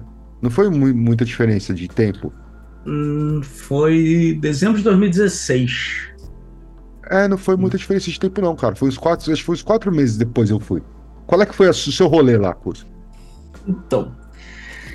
É, pra, pra gente entender o rolê que rolou comigo em relação a eu acho, a gente tem que entender o seguinte. Em maio daquele ano, eu tinha virado pro lado e falado assim: Grola, eu tô de saco cheio do Brasil. Eu quero ir embora desta porra. Aí a gente falou assim, porra, vambora, bota aí pra fazer o rito de prosperidade que a gente sabe lá que tem. Aí eu virei pra ele e falei assim, porra, maneiro. Porém, contudo, entrevia contanto, temos um problema, Grono. Aí ele, qual o problema? Se fosse assim, então. Rito de prosperidade, normalmente vocês fazem na quinta-feira. Porque eu entendo, é um rito para Júpiter. Só que para mim, quinta-feira é dia de Thor. Se eu fizer um rito de prosperidade numa quinta-feira, o que vai vir é porrada e tiro. Então, eu acho melhor não fazer numa quinta-feira. Aí o Kurola virou pra mim e falou assim: Mas, ô Coça, tu vai fazer como? Eu falei assim: Ah, cara, eu vou provavelmente adaptar o ritual de Júpiter para transformar ele num ritual de prosperidade para Odin e fazer ele numa quarta. O que, para uma pessoa que segue teoricamente a, as ideias dos dias semanais aí, quarta-feira seria dia de Marte. Então, porra, velho, é, é o contrário. Eu falei assim, velho, foda-se, pra mim não é. E eu vou fazer um ritual pra, pra Odin numa quarta-feira. E eu fiz. E numa coisa que nem o meu chefe conseguiu entender até hoje, em basicamente dois meses eu tava com uma proposta de emprego assinada para fora do Brasil. E o processo de visto demorou um tempo. E em dezembro de 2016 eu estava me preparando para ir embora do Brasil. E aí, antes de ir embora, gente, eu tive o convite desse, desse amigo nosso, falando isso, beijão, Cris. E ele falou assim, Cussa, porra, a gente não sabe quando é que tu vai voltar. Então faz o seguinte, vem aqui pra casa e vamos embora que eu vou te levar pra fazer um, um rito de ayahuasca. Eu virei pra ele e falei assim, ah, vambora, por que não? Tipo, né? E em algumas das coisas que ele me mostrou, tipo, é, é ele me mostrou alguns vídeos, sentou para conversar comigo, tanto ele quanto a, a, na época, a esposa dele, conversaram muito comigo sobre o processo, como é que era a ritualística, porque principalmente porque eles sabiam que, tipo, a casa que, a qual eles pertenciam, o local onde eles faziam, era uma, uma ordem é, de estudos cabalistas, então, tipo, tinha e, e, tinha, era uma ordem de estudo cabalística, mas ela tinha meio que uma, é, uma pegada um pouco cristã. Então ele sabia que, tipo, tinha uma diferença muito grande com o meu tipo de conceito. Então a gente debateu muito e conversou muito sobre essa parada, porque tipo, eu tinha uma preocupação de não atrapalhar o rito de ninguém com a minha perspectiva totalmente diferente, sendo uma parada um pouco mais nórdica, coisas do tipo. E, então a gente conversou bastante. E um dos vídeos que ele me mostrou, eu acho que conversa muito com o que o Luciano falou hoje mais cedo.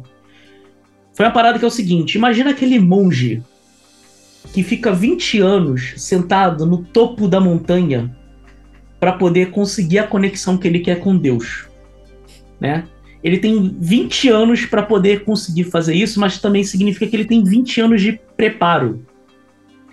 Então, tipo, quando ele consegue alcançar esse estágio que é o que ele quer, ele chegou lá, mas ele chegou preparado. Ele não chegou lá, tipo, do nada, tipo, não foi de paraquedas. Ayahuasca não. Ayahuasca é basicamente você vai conseguir a mesma conexão que aquele filho da puta daquele monge consegue em 20 anos. Em 40 minutos você vai ter essa conexão. A pergunta é: tu tá preparado para isso? Então, quando ele me mostrou essa parada, eu achei isso assim sensacional. Tipo, é, é um. É uma. Um... Caralho, esqueci como é que é o nome disso em português. Puta que pariu, odeio quando isso acontece. Shortcut. É, é um, um atalho. Atalho. É um atalho poderosíssimo. Porém, você tá preparado para pegar esse atalho? Essa é a grande pergunta. Saca? É, é, tipo, é um atalho que faz você andar mais rápido, mas tem muita lama. A chance de, se você não estiver preparado, tu ficar com o pé na lama é grande pra caralho. Pois bem, eu falei, não, vambora. Tá tranquilo, eu, eu, tô, eu tô ciente da, da parada, vamos, vamos de boa. E assim, foi muito interessante porque, tipo, é, a gente foi para lá, teve a anamnese. É, na verdade, eu percebi que parte da anamnese, pelo menos desse local que eles faziam, não sei se da casa ou se, né, desse. Ou do crise da ex-esposa dele, foi porque eles, tipo, porra, estavam ali na, na na questão de, tipo, cuidar de um amigo deles, entendeu? Mas eles fizeram, tipo, por toda semana que eu fiquei na casa deles, a gente estava conversando, a gente teve uma questão de dieta alimentar para poder se preparar um pouco melhor. Teve todo um preparo que, tipo, aconteceu durante aquela semana inteira para que eu pudesse fazer, né, o, o rito de ayahuasca. A gente foi no dia, ainda teve algumas perguntas na própria casa, o pessoal me perguntou algumas coisas, até que a gente foi pro rito em si. E aí é interessante que o Bruno tá falando, porque algumas coisas que aconteceram com ele aconteceram comigo também. Por exemplo, é, o, o, o Cris falou: ah, vamos levar um cobertor para Tuco, isso aqui não sei o quê, porque lá faz frio. E foi interessante que o meu processo, quando, quando eu comecei a tomar, eu lembro até disso até hoje, que primeiro que ele tomou, né, mas ele tomou uma quantidade muito pequena. E eu tava dando uma olhada e, tipo, sabe aquele copinho de café que a galera tem? Aquele copinho americano? O meu era um copinho americano inteiro. E o bagulho, assim como o do Grola, era tipo um melado. E aí ele, eu lembro disso até hoje. Ele falou assim: ó, Cussa, vou te dar a dica. Levanta o teu bigode. Porque se isso tocar no teu bigode, tu vai ficar sentindo cheiro dessa porra por uma semana. Aí eu falei, beleza. Aí, né? Vai tomar a parada, tipo, levanta o bigode pra cima, faz uma coisa toda estranha, né? Beleza. E aí eu virei para ele, tipo, todo mundo que eu tava reparando, tipo assim, sei lá, o cara que acha que tava tomando maior quantidade, tipo, sei lá, devia ter três quartos do copo, e o meu tava cheio. E eu virando, eu virei pra ele e falei assim, cara, isso é normal? Ele falou assim, relaxa, é pra tua experiência. Eu, caralho, vambora. Bebi, fiquei sentado lá. Passou os 40 minutos e eu tava muito de boa, assim como o Grola. Aí eu falei, pô, cara, eu vou lá no banheiro. Não tava sentindo nada no estômago, tava, tava de boa. E aí eu fui no banheiro, aí ele falou assim, não, vou lá contigo, não sei o que, eu tô lá fazendo. Aí ele falou assim, e aí como é que tá? Eu falei assim, pô, cara, pode ser sincero, eu tô totalmente de boa, nem parece que eu tomei nada. Ele falou assim: vou te propor uma parada. Eu falei assim: diga, ele, tu quer pegar o segundo agora? Aí eu falei assim: ué, vamos lá, né? Tipo, pô, não sei quando é que vai ser a próxima oportunidade que eu vou ter. Ele falou assim: não, porque tem gente que toma o segundo, tem gente que não toma, mas já que você tá nessa coisa, se você quiser, a gente bota você para tomar o segundo. Aí eu, beleza. Aí eu voltei, já, pô, já tinha uma galera tendo as próprias experiências que não sei o quê. E aí ele foi, me levou lá pro, pra, pra onde pega, a casinha onde pegava, né? Dentro do próprio templo. E falou, ó, ele vai pegar mais um. Aí o pessoal, opa, hoje vai ser divertido, né? Eu falei assim, ah, vamos lá, vamos ver. E aí eu bebi. Passou uns 10 minutos, ou talvez o que eu acho que foi 10 minutos, e eu sentado na cadeira.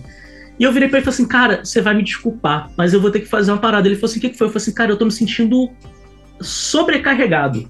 Aí eu tirei tênis, tirei meia, levantei a calça até praticamente dobrei ela até o joelho, tirei o casaco, tirei celular, tirei carteira, tirei chave, botei tudo do lado, tirei cinto. Aí ele olhou pra minha cara, você vai parar por aí, né? Eu falei assim: não, não, relaxa. É só porque, tipo, assim eu já tô me sentindo mais confortável. Ele, pô, mas tu não tá com frio, não? Eu falei assim: não, eu tô com calor.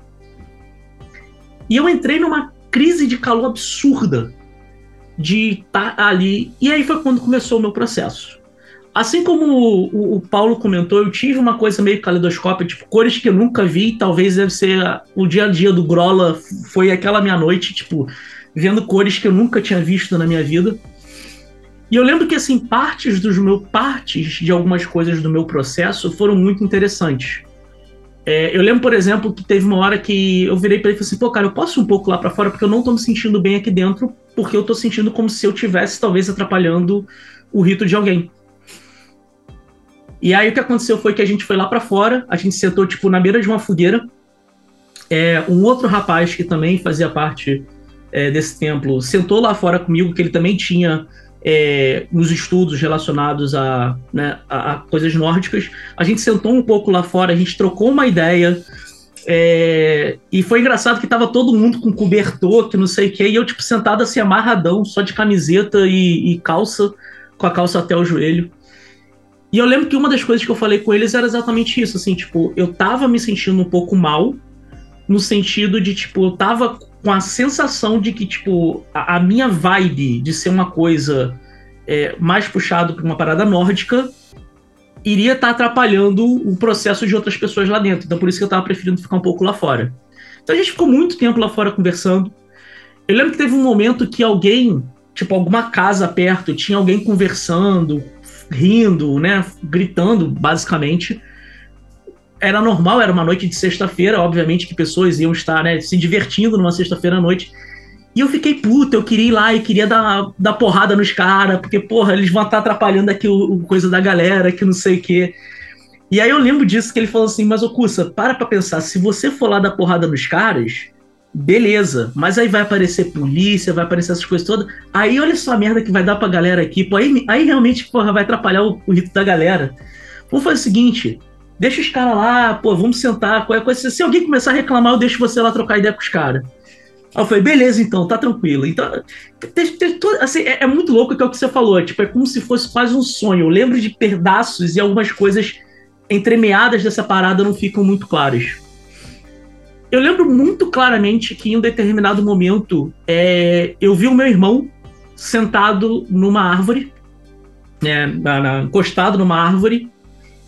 É, aquela parte da experiência para mim foi uma parada assim muito louca. É, aí eu virei assim pro, pro, pro, pro Cris, né? E falei, cara, assim, porra, eu tô vendo meu irmão sentado ali na árvore. Aí ele virou e falou assim: é parte da tua experiência, porque talvez você tenha ainda que resolver alguma coisa quanto a isso. É, e, e, foi uma parada assim muito louca para mim, tipo, ver, ter, ter essa experiência. É, eu lembro que teve um, um pouco depois, eu lembro que a gente estava é, conversando, e eu não lembro exatamente qual foi a parada, e aí eu tava, tipo, bebendo um pouco d'água, lá fora ainda, tipo, eu, eu realmente não queria ir lá para dentro. E aí ele virou para mim e falou alguma coisa tipo assim, cara, é, eu entendo que você não quer atrapalhar a experiência do, das pessoas. E assim, eu vou falar para você, tipo, eu te garanto que você não vai, eu vou ficar lá contigo e se eu ver que você tá fazendo alguma coisa que atrapalha a galera, eu falo pra gente lá para fora. Mas você já para pensar que você não tá se deixando ter a sua própria experiência por causa dessa preocupação de não atrapalhar os outros? E aí eu, putz, Aí eu falei assim, porra, beleza, então eu vou lá pra dentro. Eu lembro que foi toda uma parada de eu, tipo, largar o copo. Falei assim, então vamos lá pra dentro. Larguei o copo, o copo caiu em cima do meu pé, mas eu não senti dor. Tipo, uma parada. E aí eu fui lá para dentro e era um, uma parada assim que eu tava muito preocupado porque era um rito que eles estavam fazendo no dia específico para acho que era Nossa Senhora da Aparecida, era alguma coisa nesse sentido. Como eu falei, eles tinham uma pegada um pouco cristã. E a minha preocupação era um pouco essa. Então, na verdade, o que eu fiz foi, eu falei assim, cara, quer saber, eu vou fazer um processo aqui. Eu vou tentar não atrapalhar a galera e tentar me conectar, não com tudo, mas eu vou fazer uma parada, tipo, minha conexão mais com freia. Porque, tipo, talvez seria uma parada que teria uma energia semelhante. E foi um mundo de, de, de experiência para mim. Tipo, aquilo ali foi, tipo, explodiu a minha cabeça. Tipo, foi uma das paradas mais fodas que eu já tive na minha vida em relação a isso. É, depois que tipo, eu tirei essa coisa e falei assim, cara, se eu tentar fazer um pouquinho mais com uma energia semelhante, eu vou, não vou atrapalhar. A parada fluiu de uma forma absurda, assim, a minha experiência, nesse caso, com tentando me conectar com Freya, foi uma parada incrível, assim, eu não tenho como traduzir com palavras, porque é muito mais uma parada de sentimento. É, mas foi uma, uma, coisa muito incrível. Foi uma coisa que me ajudou a tentar me resolver um pouco com os problemas que eu tinha com a minha mãe. Porque eu tinha, até hoje, na verdade, eu tenho, mas assim, tipo, me ajudou a resolver muitas coisas de tipo, deixar um pouco as coisas, tipo, ver que tipo, talvez elas não tivessem tão importância e deixá-las de lado, sabe, essas problemáticas todas. E aí é muito interessante que, tipo assim, o processo já tava quase, tipo, no final. A maior parte das pessoas já tinha ou vomitado, tinha, né, já, já tinha colocado um pouco da ayahuasca para fora. E eu ainda estava muito de boa, muito tranquilo. E aí é interessante que em um determinado momento eu virei para ele e falei assim, cara, eu queria um pouco lá fora de novo. E é muito louco que eu sentei um pouco na grama e fiquei olhando tipo de frente para uma árvore. E aí eu tava tendo uma uma, uma, experiência em relação àquela árvore. E é muito louco que, tipo, a coisa que me vinha na experiência e na sensação, e aí vai parecer até engraçado, eu sei, e para mim era, hoje quando eu lembro assim, porra, é engraçado. A minha experiência, a sensação de um determinado primeiro momento era do filme do Avatar, o Avatar do, da galera azul, quando a galera destrói aquela árvore principal deles. E aquilo, tipo, me trouxe uma parada muito pesada no sentido de, tipo, eu tentar algo parecido com o que o Luciano falou, que é aquela coisa de, tipo, cara, a gente talvez não esteja tão conectado. E aí nessa coisa toda eu lembro de eu deitar no, no, na grama e eu falei assim, não, cara, a gente tem que parar isso um pouco agora. E na minha experiência, eu sei que isso não aconteceu, obviamente, mas na minha experiência, aquele momento eu meio que, tipo, eu tava, tipo, não era sendo enterrado vivo, mas eu estava sendo, tipo, absorvido pela terra.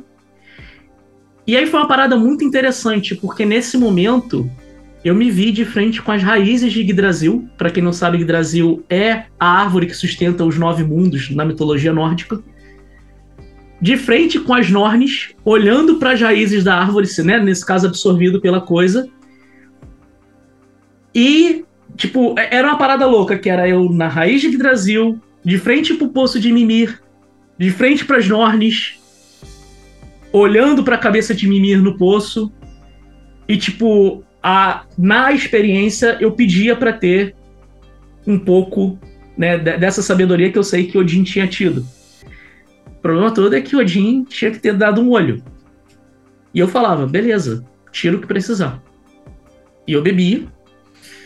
E é interessante que, depois conversando com o Chris, ele falou para mim que nesse momento que eu tava tendo essa parte da experiência, foi o momento que ele viu que ele tinha que segurar minha cabeça para trás porque eu tava vomitando. E eu não lembro de ter vomitado. Essa é a parada mais louca. Eu não lembro de ter vomitado. Mas ele falou que esse era o momento que tava a coisa. Eu voltei lá para dentro, depois dessa, dessa parte assim. Eu lembro que eu fiquei lá um pouco mais de tempo lá dentro e de repente do nada eu falava de novo, eu falei, levantei, tipo, falei, eu tenho que ir lá fora de novo. É, eu bati na porta, eu quase quebrei a porta de vidro, mas eu não senti nada e automaticamente eu já fui de novo vomitar. Só que era interessante que, tipo, eu não me sentia nem mal, nem dor, nem nada. Tipo, era como se eu soubesse que aquilo ali que eu tava vomitando era justamente o que eu precisava para poder seguir adiante, principalmente dado que eu tava dando um passo totalmente diferente, no sentido de, porra, vou mudar de país, deixar a família para trás, deixar os amigos para trás, todo esse tipo de coisa. E aí entra um ponto que eu acho que, assim, a galera às vezes olha para tipo, porra, pra gente que tem aqui o podcast, que estuda essas paradas de, sabe, esoterismo, qualquer termo que espiritualidade que você, né, que a gente coloca aqui, e acha que a gente talvez seja foda pra caralho. Mas aí eu quero chegar num ponto que eu acho que é interessante. Eu voltei pra minha cadeira e eu falei assim, pronto, agora vai acabar. E aí eu fiquei sentado lá por um tempo que não sei o que, daqui a pouco eu abri o olho e tava todo mundo quieto. Aí eu falei, ah, beleza, ainda não acabou, né? O pessoal tá, tá voltando. Aí fechava o olho, ficava claro que parecia para mim que tinha passado meia hora. E eu tava sem relógio não queria mexer no celular. Aí pegava assim, abria o olho, ninguém tava se mexendo, as luzes estavam apagadas. E aí eu entrei numa noia de que eu nunca mais ia sair daquele estado. De que aquilo ali ia ficar para sempre. Que eu, tipo, eu tinha feito a merda e que nunca mais eu ia acordar. E essa parada ficou por um bom tempo até a hora que acabou. E aí, inclusive, isso é uma parada que muita gente, quando eu vou falar sobre a ayahuasca, eu falo, cara, que a ayahuasca não é para todo mundo. Tipo, sabe? Pesso... Assim, eu, eu entrei na noia, mas eu tava tranquilo. Tipo assim, eu fiquei ali, eu falei assim, não, cara, em algum momento essa porra vai acabar, né? Tem que acabar, não é possível. Mas assim, tipo, foi, foi uma sensação agoniante no final por causa dessa perspectiva. Mas aí o que aconteceu foi, eu saí dali, é, assim como o Luciano falou, eu não estava dirigindo, obviamente, mas todos os meus sentidos estavam muito aguçados. Audição, principalmente, estava absurdamente. Tipo, eu estava ouvindo é, rato passando na rua. Obviamente vai parecer forma de se dizer, mas, tipo, eu ouvi um vizinho de manhã bater um portão, tipo, quatro casas a, não, a frente, é, para baixo e eu achando que era, tipo, alguém tentando invadir a casa. Tipo, eu tive essa parte de um processo meio louco nesse sentido. Um ponto interessante para mim é que, como a gente falou, tipo, a gente não sabia quando eu ia poder repetir essa experiência. E, tipo, tem oito anos, vai fazer oito anos, né? Tem sete anos e pouquinho que eu tive essa experiência. E eu não tive a experiência de fazer novamente. Mas foi uma, foi uma divisão de águas e, e aí eu acho interessante que, tipo, ele falava uma parada para mim, o Chris, que era: Você nunca toma ayahuasca duas vezes na vida. Eu olhava pra cara dele e falava assim: Porra, mas você toma toda semana, caralho. Ele falou assim: Depois que tu tomar, tu vai entender. E realmente, assim, eu entendo hoje. porque o Kusa que tomou a ayahuasca, ele já não existe mais. Tipo, é uma transformação tão grande e tão significativa que, tipo, é uma é um divisor de águas. Então, tipo, o Kusa que tomou a ayahuasca, ele ficou lá naquele dia absorvido pela terra e talvez tenha sido isso que eu tenha deixado lá com as Nornes na Raiz Brasil.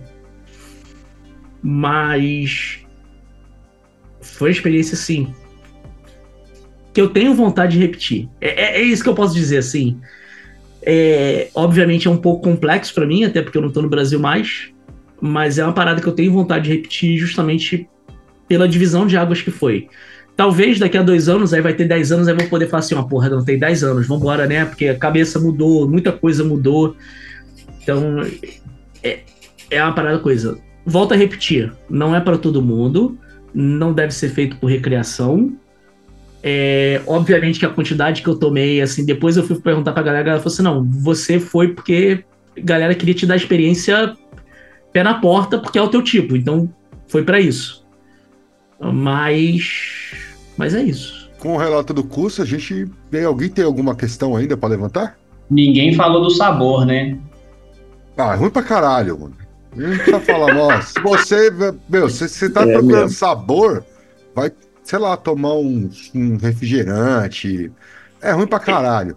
Eu juro pra você que a primeira sensação que eu tive foi de chocolate 100% com notas de café. Eu nem lembro, pra falar a verdade, mano. É, porque era, eu nem é ruim, ruim para um caralho. É Mas não era muito agradável é, mesmo, não.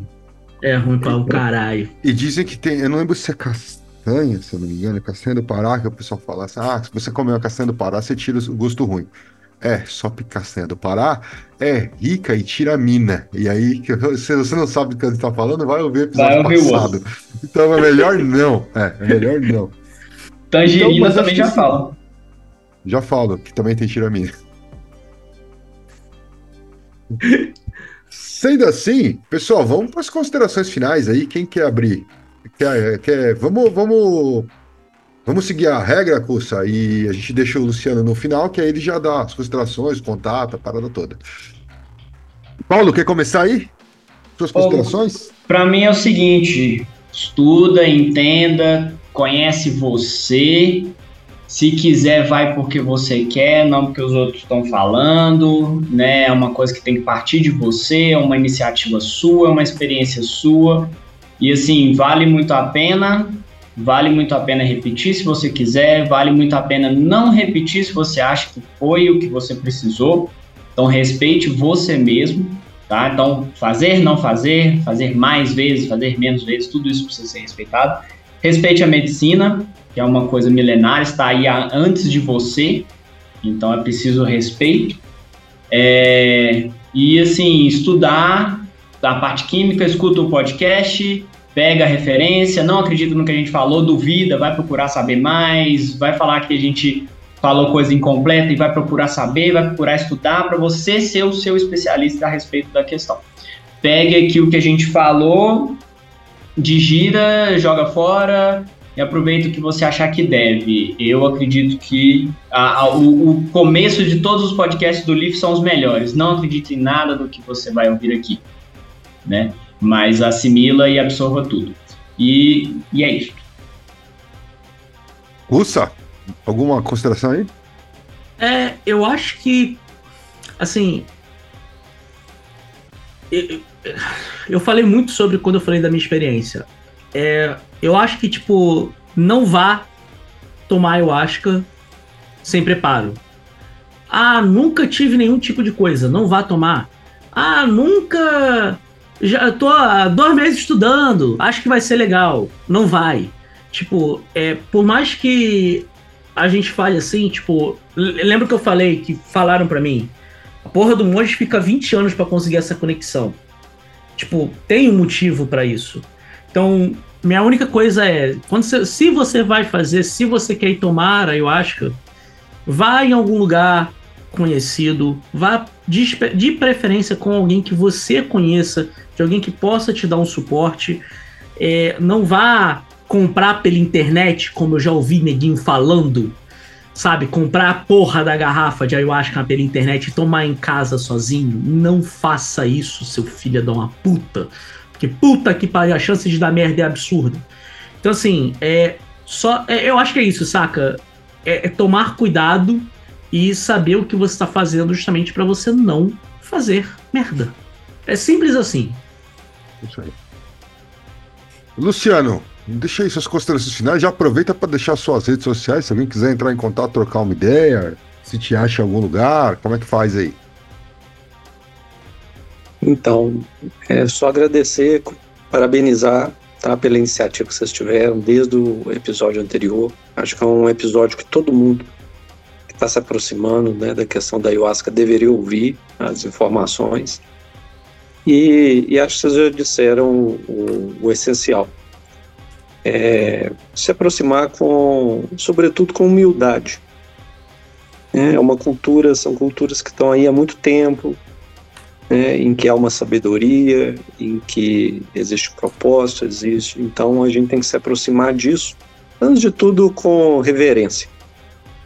É, acho que quando a gente vai com esse espírito de reverência, de humildade, é, já é um grande passo para as coisas serem significativas. Procure um lugar que que você se sinta bem, procure referências desse lugar, procure pessoas, né, como você disse, que podem te dar um suporte, tá ali junto com você. Não entre em, em aventuras. E, e, é isso. Tá? Quem quiser trocar uma ideia, deixa aí meu Instagram, é arroba, arroba Lugiper. É as iniciais do meu nome, Luciano Guimarães Pereira. Então, L-U-G-U-I-P-E-R. E estamos aí à disposição e agradeço muito a poder participar com vocês de alguma forma. Espero ter contribuído. Valeu. Pessoal, lembrando a todos que este podcast é financiado por nossos apoiadores. Então, se você quer que nós continuemos, se você gostaria, você gosta do que a gente faz, se você gostaria que a gente continuasse fazendo, nos ajude. catarse.me barra lifhod, L-I-F-H-O-D qualquer merreca, 10 mangos ali por mês já ajuda a gente em muito, certo? Então, se torne-se um, um, um, apoiador do, do Lupus e Fábula e nos ajude a manter este programa ativo. E até o mês que vem com algum novo tema por aí, beleza? Abraço para todo mundo. Eu, Alô, galera. Aí, galera.